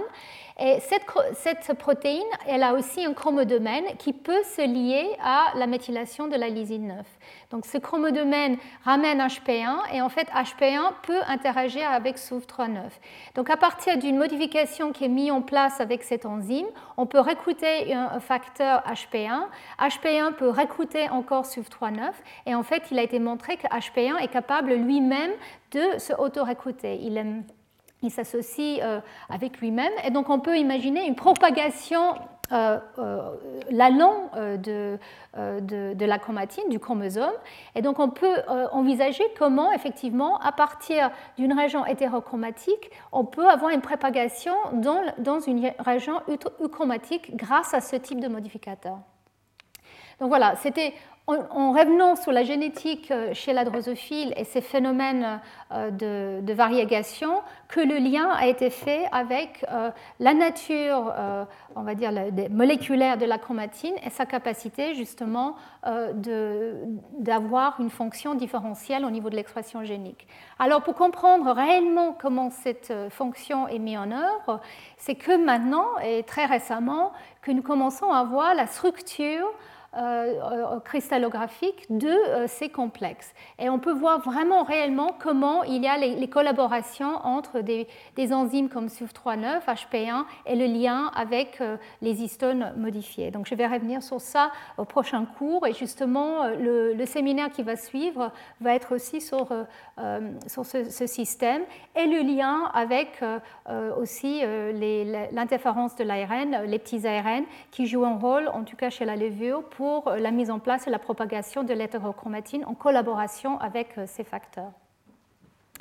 Donc cette découverte qui était quand même euh, très importante euh, en 2000-2001 a conduit très vite à une découverte d'autres protéines qui contiennent ces, domaines 7, ces méthyltransférases. Et donc il y avait tout un ensemble de, de, locus qui ont été découverts, et en particulier il y a des gènes qui codent pour des protéines qui étaient déjà connues comme étant importants pour euh, la chromatine et pour le maintien de l'état euh, inactif ou actif, comme par exemple ici cette protéine EZH2 euh, sur laquelle je vais revenir, qui fait partie d'un complexe qu'on appelle polycom. Et donc EZH2 qui s'associe avec d'autres facteurs peut modifier l'histone H3 à la lysine 27 peut le méthyler aussi. Et nous savons maintenant qu'effectivement, cette activité est essentielle pour la propagation d'un état inactif. Et je vais vous parler plus de, ce système de propagation euh, euh, lors du troisième cours. Donc maintenant, euh, un résumé sur les modifications. En fait, ici, je vous montre que l'histonage. Si je vous montrais tout, c'est absolument euh, impressionnant le nombre de modifications, donc pas, seulement l'acétylation et la méthylation, mais la phosphorylation, l'ubiquitination, la sumoylation, il y, a, tout un ensemble de modifications et chaque euh, acide aminé peut être modifié de différentes façons. Et non seulement de différentes façons, mais le nombre de, modifications peut varier. Donc on peut avoir une monométhylation, une diméthylation, une triméthylation. Donc vous imaginez la combinaison possible de modifications.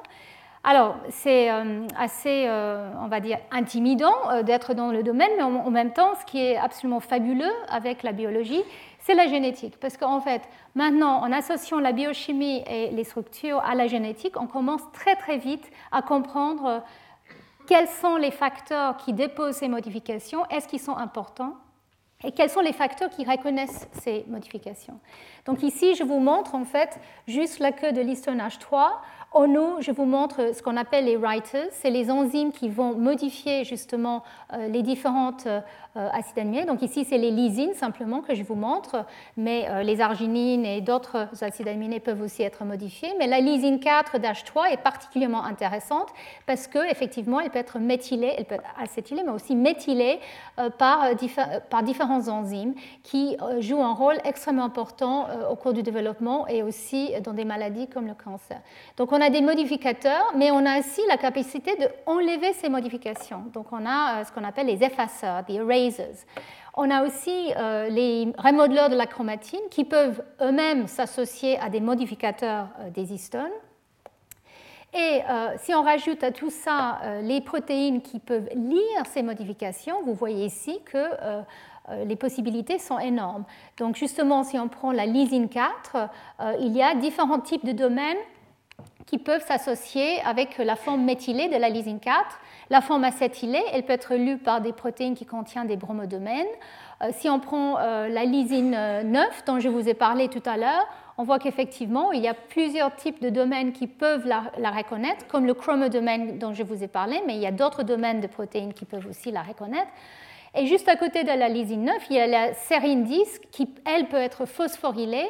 Et on pense qu'effectivement, la phosphorylation de la sérine 10 peut empêcher la méthylation ou jouer un rôle euh, dans la modulation de la méthylation. Donc il y a des interactions entre les modifications et les protéines qui, les, qui, les, euh, qui peuvent les déposer ou qui peuvent les lire.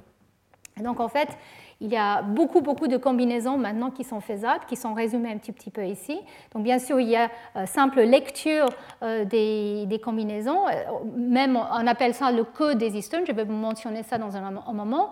On peut avoir différentes protéines qui s'associent à différentes modifications, mais qui ensemble sont peut-être plus, plus stables, qui peuvent même produire une, on va dire, une interaction plus importante, donc peut-être en rôle de compaction. Et puis, on peut aussi avoir des complexes qui contiennent des enzymes qui vont rajouter des modifications, mais qui vont aussi lier des modifications comme est le cas euh, dans les complexes de, de Polycom, par exemple, et qui peuvent aussi être associés de manière plus ou moins dynamique avec des effaceurs de ces modifications. Donc la situation est très complexe, mais comme je le disais, euh, grâce à la combinaison d'approches, on commence maintenant à réellement décortiquer non seulement la structure de la chromatine, mais aussi euh, son importance. Euh, et donc, je, l'ai déjà dit, mais parmi ces euh, différentes combinaisons de euh, writer-reader-eraser, les, les, protéines associées aux histones, il y a deux complexes très importants qui ont déjà été décrits bien avant les études qui ont découvert les activités enzymatiques des facteurs, mais les, complexes polycométrie thorax ont été euh, découverts grâce euh, à la drosophile encore comme étant importants pour le maintien des états euh, génétiques ou des états d'activité des gènes au cours du développement. Donc je vais revenir sur ce point-là lors du troisième cours. Donc, toute cette découverte de toutes ces modifications a amené les, chercheurs qui, étaient impliqués euh, de proposer euh, l'hypothèse d'un code des histones.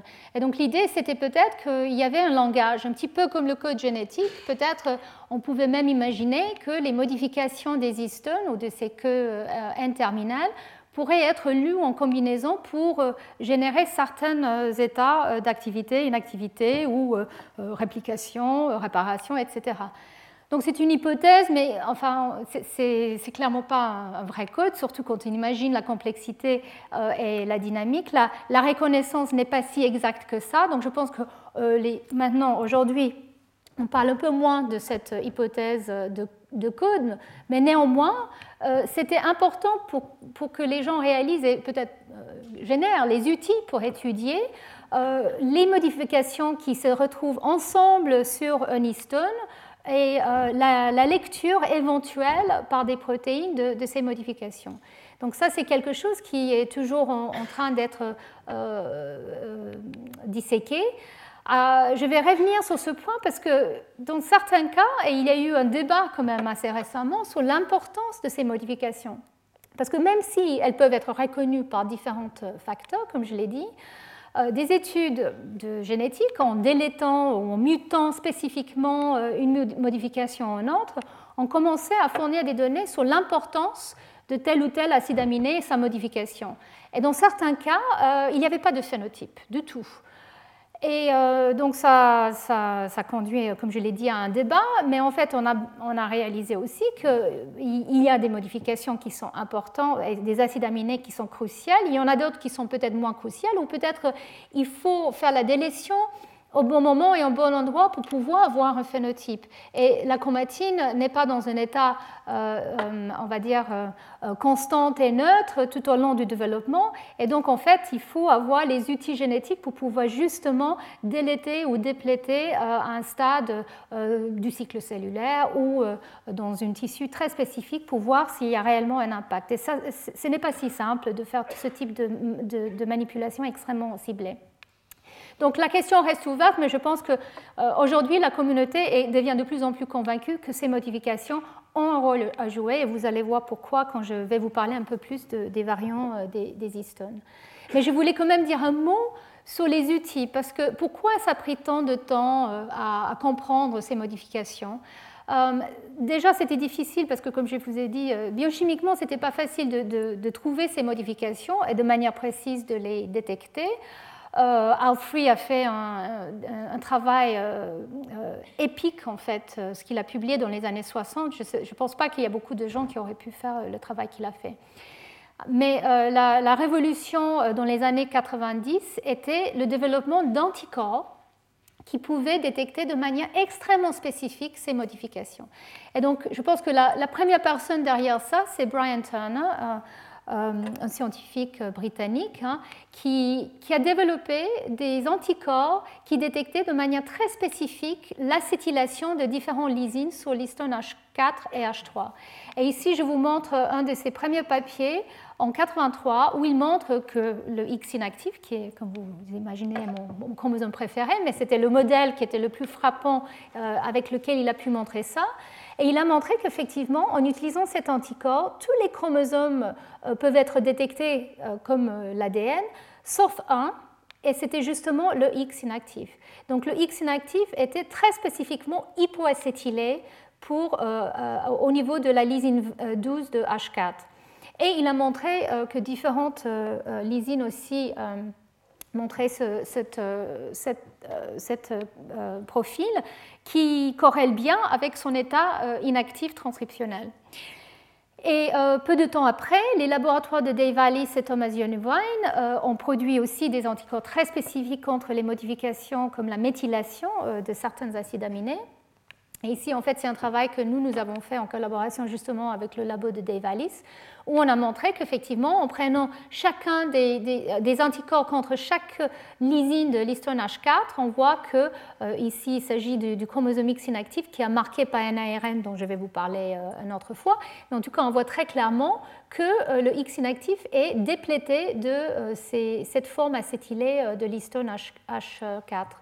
Donc en fait, euh, une association, une corrélation très spécifique entre acétylation et activité transcriptionnelle.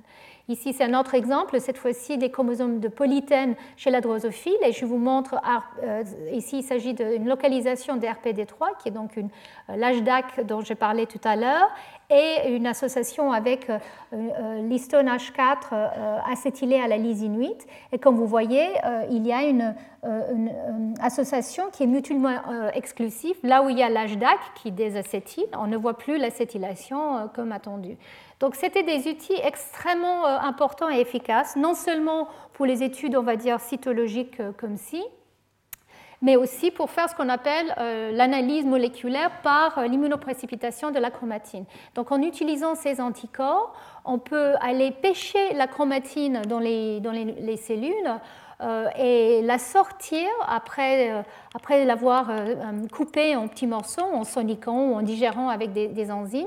Donc on peut en fait identifier exactement les histones associées avec telle ou telle modification en faisant cette immunoprécipitation et ensuite en faisant des techniques d'analyse de l'ADN qui est associé, soit à l'époque sur des blots classiques, soit maintenant par séquençage à haut débit. Donc on pouvait avoir une lecture très précise des modifications des histones grâce à ce type de, modification, euh, ce type d'anticorps. Et donc aujourd'hui, qu'est-ce que ça donne? Ici, je vous montre, donc ça c'est un locus dans, le génome euh, humain euh, qui montre, donc c'est une région de 115 000 paires de bases, et en fait, il y a trois gènes qui sont exprimés de manière différentielle après une, une stimulus. Donc ici, c'est une stimulation pathogénique, mais c'est pour vous montrer à quel point euh, la lecture, grâce à ce type d'anticorps, en, regardant la chromatine, peut nous donner une idée précise de ce qui change. Donc après une demi-heure, une heure ou deux heures, on peut voir les changements au niveau des facteurs associés, mais aussi au niveau des modifications euh, des histones comme H3K4 euh, triméthyle ou monométhyle.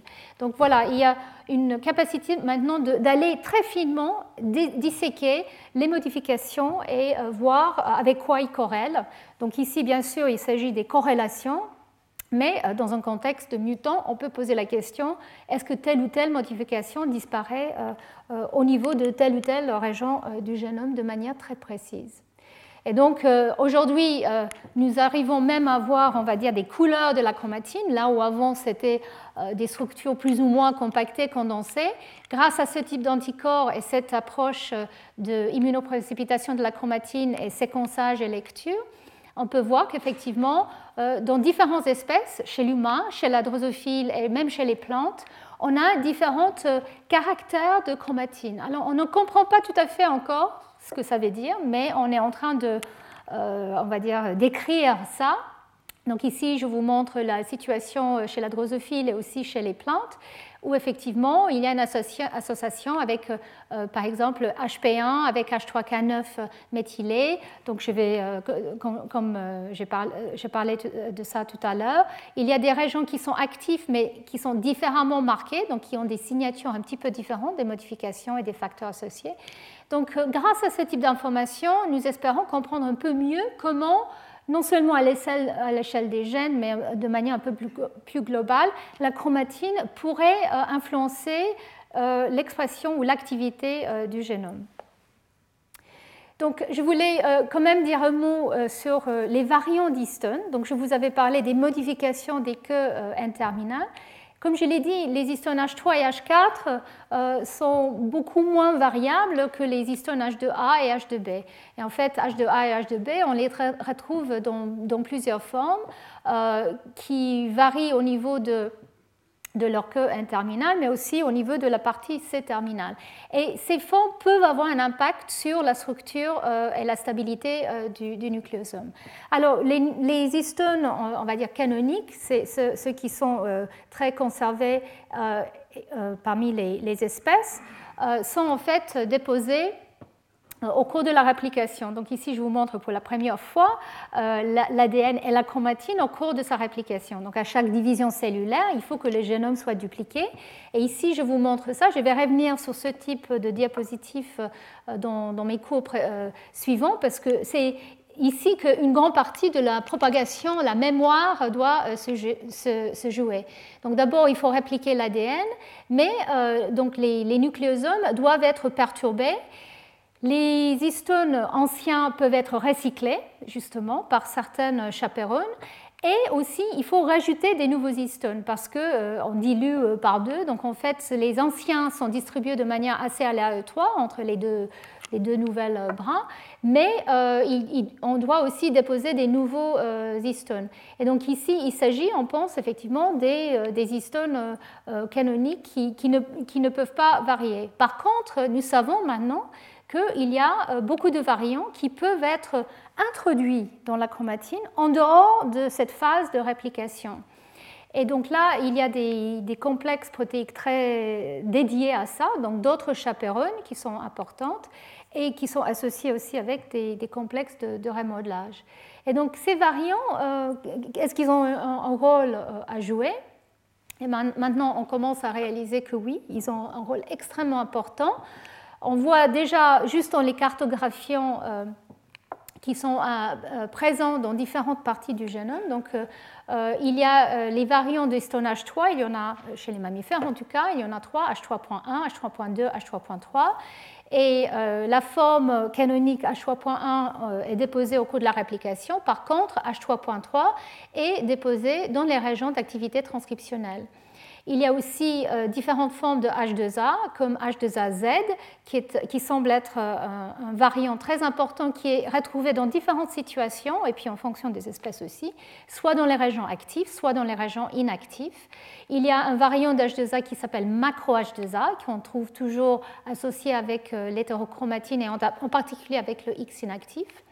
Et on sait qu'autour des centromères, qui sont des régions hétérochromatiques euh, assez particulières, là, il y a un variant très spécifique de euh, l'histonnage 3 qui s'appelle SMPA qui est déposé.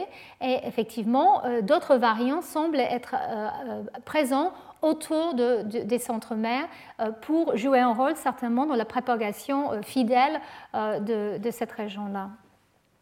Donc, en plus de tous ces variants, euh, il y a eu aussi la réalisation il y a peu de temps qu'on euh, peut avoir des nucléosomes qui sont constitués, on va dire, de différents variants. Donc on peut avoir euh, un, nucléosome qui a H2A canonique et H2AZ associé par exemple avec H3.3 plutôt que H3.1. Et il a démontré qu'effectivement, en regardant la structure, que cet nucléosome est beaucoup moins stable, peut-être moins bien associé donc à l'ADN, et plus labile, et qui pourrait être justement exploité pour euh, les régions qui doivent euh, être euh, transcriptionnellement actives. Donc ça, c'est un domaine qui est en plein essor. Et pourquoi il y a eu autant d'intérêt récemment aussi dans les, variants? Ben, Tout d'abord parce qu'il y en a beaucoup et on commence à réaliser que pour chacun, il pourrait avoir plusieurs rôles associés. Et pour chacun aussi, euh, n'oubliez pas qu'il peut être aussi modifié de manière post-transcriptionnelle de plusieurs façons. Donc ici, je vous montre les histonages 2A et, B, où il y a, comme je l'ai dit, beaucoup, beaucoup de différentes formes qui existent. Et ici, je vous montre les différentes variantes de H3, euh, l'histonnage 3. H4, par contre, comme je l'ai dit, euh, existe en une seule version, probablement parce qu'il joue un rôle extrêmement important non seulement pour l'assemblage du nucléosome, mais aussi au cours de la, réplication. Et euh, bon, ça je l'ai déjà dit, en fait, H2 peut être remplacé par H2AZ et que ça, ça a un impact sur la stabilité du nucléosome. et H3 existe dans ces différentes formes. Alors, très récemment, euh, il, y a eu des, des, études fonctionnelles qui ont commencé à être mises en place. Euh, il devient clair qu'en fait, les mutations dans ces variants, alors dans les, les, histones euh, euh, canoniques sont souvent euh, présents en plusieurs copies dans le génome, c'est-à-dire il y a plusieurs gènes qui codent pour ces protéines. Probablement parce que le besoin de leur expression est tellement important au cours de la phase S, il faut produire une quantité importante, donc elles sont, c'est des, ils existent en famille, famille multigénique. Par contre, les variants sont souvent présents en, un seul gène. Pour faire une mutation, une délétion, c'est beaucoup plus facile. Et donc euh, maintenant, les gens commencent euh, à muter euh, soit le gène entier ou différentes parties du gène. Et donc là, il a été réalisé qu'effectivement, dans beaucoup, beaucoup de cas, il y a des phénotypes très importants. Par exemple, je vous montre le macro-H2A qui semble avoir un rôle important dans la formation du cerveau, en tout cas chez les zébrafiches. H2A, H2A X semble être très important pour la euh, stabilité euh, au cours de la, la, méiose. Donc voilà, il y a euh, tout un tas de, différentes variants avec les, les, possibles fonctions qu'ils ont. Et très récemment, il y a eu un lien entre le, variant histonage 3.3 et le cancer parce que plusieurs études ont montré que des, mutations dans histonage 3 euh, pouvaient conduire à certains types très précis de, gliomes. Et euh, donc ces, études, ces papiers ont été euh, une vraie saut en avant, on va dire, pour le monde de l'épigénétique, parce que finalement, on peut dire qu'effectivement, la chromatine non seulement joue un rôle probablement important au cours du développement, mais clairement peut induire des, changements dramatiques conduisant à, des maladies. Donc, par exemple, euh, si on prend euh, la lysine 27 H3.3, euh, une mutation qui la transforme en méthionine dans un des deux allèles génère des gliomes de, type très spécifique. Hein. Et, donc ces mutations sont trouvées dans plus que 60% des cas. Et donc ce type de, maladie, donc, quand il s'agit des enfants, les, les, enfants sont diagnostiqués très très tôt et, et euh, malheureusement, la, maladie est, euh, extrêmement euh, grave et, rapide. Donc en fait, quand les gens commencent maintenant à essayer de comprendre quel est l'impact de cette mutation, cette modification de la lysine, cette lysine 27, en fait, elle est sujette à la modification dont je vous ai parlé, de méthylation, via les complexes polycomes. Et dans le cas de la mutation, il a été montré que globalement, cette modification est perdue, mais euh, retrouvée de manière très spécifique et aberrante à certains gènes, à, quelques centaines de gènes. Donc en fait, très globalement, euh, l'état chromatinien est extrêmement changé euh, et de manière très tissu spécifique, on va dire, à, cause de, cette mutation. Donc ça, c'est quelque chose, comme vous voyez, toutes ces, découvertes sont très très récentes, mais ça ouvre tout un, un champ d'investigation pour comprendre justement comment ces variants et leurs modifications peuvent avoir un impact tellement euh, ciblé euh, et en même temps en changeant de manière tellement globale euh, l'épigénome du tissu affecté. Et bien sûr, avec l'espoir qu'on pourrait même apporter des, thérapies qui pourraient modifier, ajuster, corriger même ce type d'absence de, cette modification ou de son introduction de manière aberrante à certaines régions du génome. Donc euh, voilà, je vais résumer euh, ce que je vous avais dit euh, aujourd'hui. C'était une sorte d'introduction sur, sur, la chromatine et ses différents aspects. Donc je vous ai montré que les modifications des histones est, est important, les variants aussi. il s'agit donc non seulement des plateformes pour des facteurs qui peuvent venir lier, mais qui peuvent aussi moduler la manière que l'ADN et la séquence du génome est exposée, lue et ensuite interprétée. Nous savons qu'il y a des, facteurs qui rajoutent et qui enlèvent ces modifications et qu'il y a une collaboration entre ces facteurs et les remodeleurs, de, la chromatine. Il y a aussi euh, une collaboration entre les facteurs qui s'associent. Donc, comme je l'ai dit, il y a des complexes qui rapportent des readers, les writers et erasers. Et donc, comment finalement euh, on arrive à avoir euh, un état donné de chromatine si on a tous ces facteurs qui arrivent en même temps. Et c'est là où, en fait, euh, la, stoichiométrie et la dynamique euh, extrêmement euh, contrôlée doivent jouer un rôle important. Et il y a aussi un lien avec la méthylation de l'ADN, dont je ne vous ai pas parlé en détail aujourd'hui, mais on sait que la méthylation d'ADN est, est, très étroitement liée avec les complexes qui modifient aussi les histones, dans certains cas.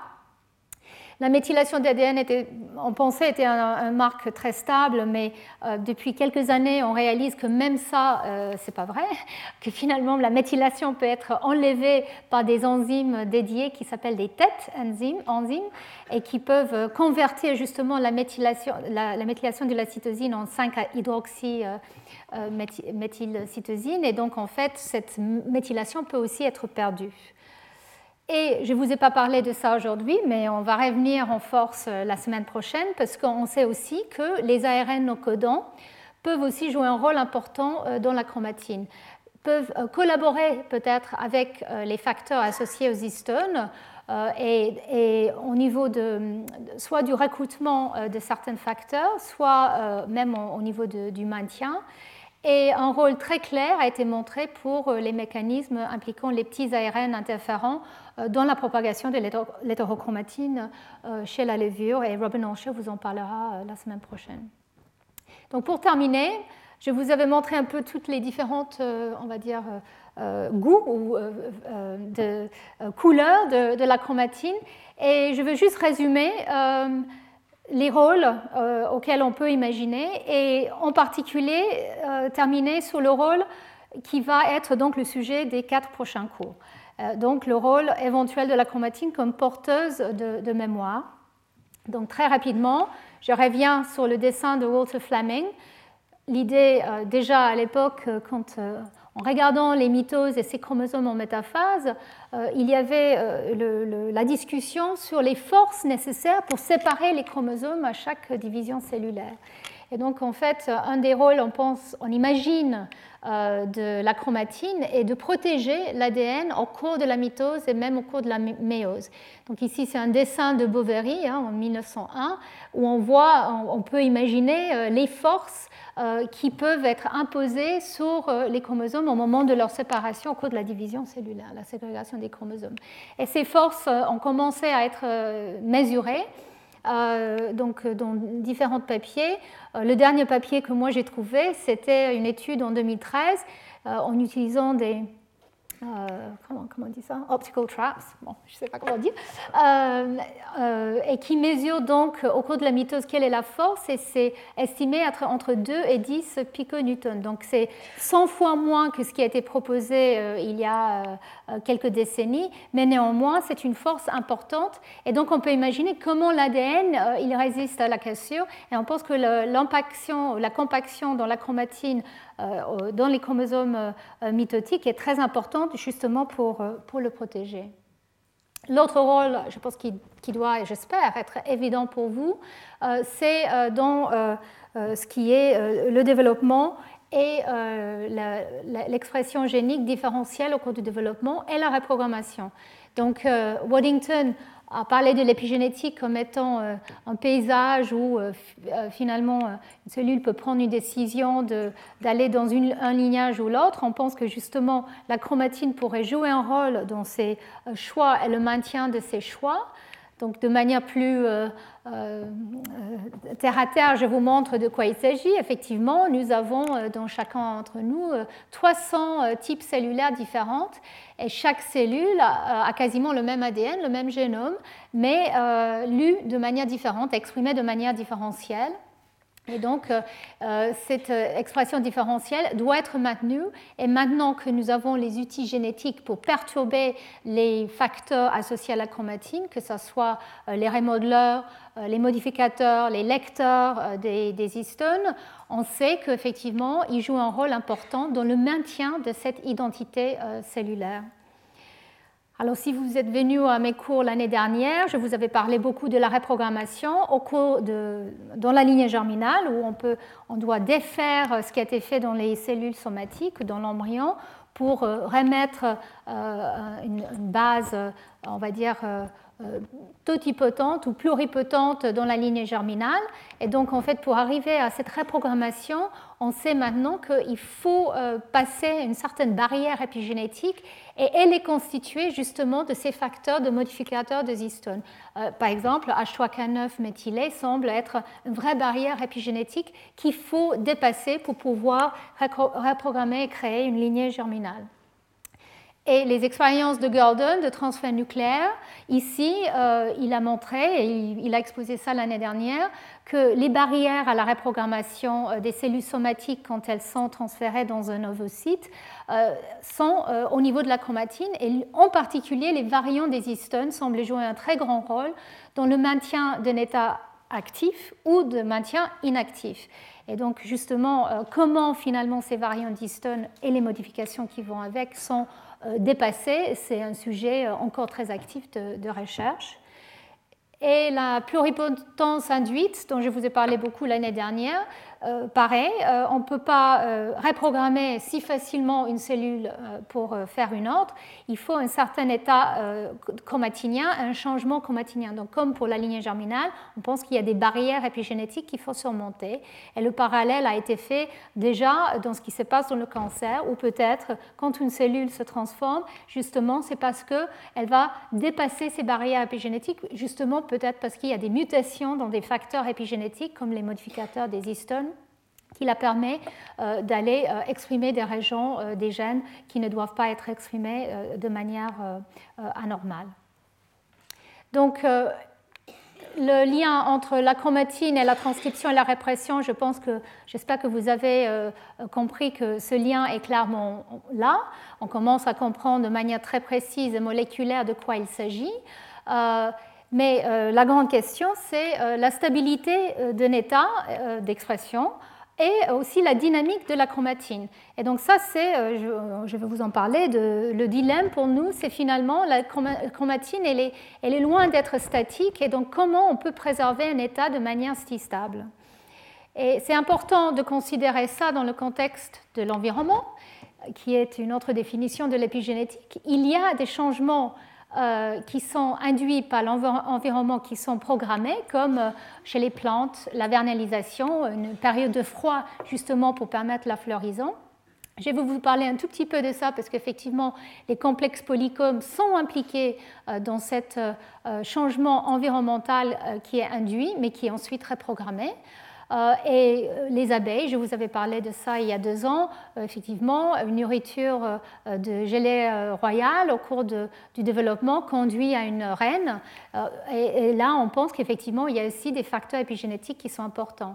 Alors, dans un contexte, on va dire, plus large, environnemental, toxique ou, avantageux, est-ce que nous, par exemple, sommes sujettes à des changements qui, se passent via la chromatine? Clairement, oui. Euh, l'environnement, que ce soit euh, ce que nous mangeons, euh, ce que nous respirons, peut avoir un impact sur la manière que la chromatine est, modifiée. Et, donc là, l'acétylation est peut-être la modification la plus connue, mais d'autres modifications aussi sont en train d'être liées à des voies de signalisation qui sont donc justement influencées par différents types de, euh, d'influence nutritionnelle ou euh, toxique. Mais à quel point ces changements induits sont ensuite propagés, ça c'est la grande question, euh, où effectivement il y a beaucoup de débats. Est-ce que c'est des changements qui finalement sont relativement réversibles ou est-ce que c'est des changements qui peuvent être maintenus tout au, cours tout au long d'une vie ou même à travers des générations?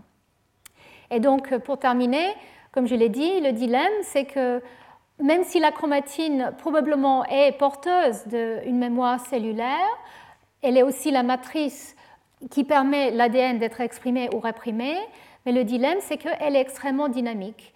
Et donc, euh, tout récemment, euh, les études montrent qu'effectivement, même les protéines qui sont associées à l'hétérochromatine un temps euh, de, résidence sur la chromatine de moins d'une minute. Donc, comment on peut maintenir un état de manière si stable au cours des divisions cellulaires et tout au long d'une vie si finalement il y a une telle dynamique? Et pour les régions, par exemple, qui sont activement transcrites, on sait maintenant que l'histone H3.3 est extrêmement euh, rapidement euh, échangé. Donc en dehors de la réplication, dans les régions qui sont transcriptionnellement actives, on sait que les histones sont très facilement et rapidement euh, échangés. Donc comment, comment, réconcilier ce type de dynamique avec le besoin d'une stabilité d'un état euh, et donc ça, c'est euh, justement, ça sera euh, les questions que je vais étudier à travers différents exemples dans les cours va, que je vais vous présenter dans les semaines qui viennent. Donc, face à ce type de dynamique d'échange des histones, de remodelage de la chromatine, de, de, mise en place et effacement des modifications des histones, au cours du cycle cellulaire, au cours de la réplication, où il faut effectivement mémoriser des états euh, pour ne pas perdre certains euh, états qui sont importants pour définir un état d'activité ou inactivité au cours aussi des endommages euh, des stress génotoxiques comme les cassures double bras de l'ADN ou, d'autres stress, finalement, comment la chromatine elle est remise euh, en place sans laisser de traces? Est-ce que c'est possible? Et finalement aussi, euh, à travers les générations, à quel point euh, cette chromatine peut transmettre des informations d'une génération à l'autre. Dans, certains cas, comme chez les plantes ou d'autres organismes, c'est clair qu'on peut transmettre une information, non, comme pour revenir à, à cette euh, description tout au début de la nucléine. Euh, il s'agit non seulement d'une transmission euh, de l'ADN, mais peut-être aussi des protéines associées. Et je vais vous montrer un ou deux exemples très jolis de, ce type lors des prochains cours. Donc voilà, et pour terminer, les, les, questions posées seront comment effectivement la chromatine peut porter cette information qui pourrait être transmise à travers les générations et aussi mettre ça dans le contexte d'autres types de, systèmes de mémorisation, euh, parce qu'on peut imaginer aussi que les facteurs trans et cis sont euh, aussi mémorisés sans avoir besoin d'évoquer euh, la chromatine, ou les facteurs de transcription qui s'associent à l'ADN, qui n'ont pas forcément besoin de la chromatine, mais qui peuvent rester associés tout au long des cycles cellulaires. Il semble qu'il y a très peu d'exemples où la chromatine vraiment n'a rien à voir avec tout ça, en tout cas chez les eucaryotes. Euh, mais euh, je dois dire que c'est quand même, ça reste un débat. Euh, il y a des, scientifiques qui, qui, maintiendraient que peut-être la chromatine, elle est tout simplement là pour ce rôle de compaction. Elle joue très peu de rôle finalement de, de, de signal de mémorisation. Donc Marc Petachné, c'est un de mes, scientifiques préférés qui aime bien provoquer ce type de discussion. Alors en mois de mai, nous avons un, colloque le 18 et le 19 mai, et donc Marc Petachné, euh, qui, euh, est euh, clairement d'un côté, je dirais, de, de l'histoire, et d'autres gens comme Danny Reinberg, qui sont clairement de l'autre, seront là pour débattre la question. En tout cas, lors des quatre prochains cours, je vais surtout définir comment ces processus de propagation de la chromatine peuvent avoir lieu en prenant des exemples différents euh, pour euh, illustrer. Voilà, je vais terminer euh, juste en, vous indiquant donc, le, titre du cours de la semaine prochaine. C'est donc la première partie des systèmes de mémorisation liés à la chromatine avec le séminaire de Robin Olsher. donc le cours sera à 4h jusqu'à 5h30 et le séminaire sera à 5h30. Voilà, je vous remercie. Retrouvez tous les enseignements du Collège de France sur www.colège-2-france.fr.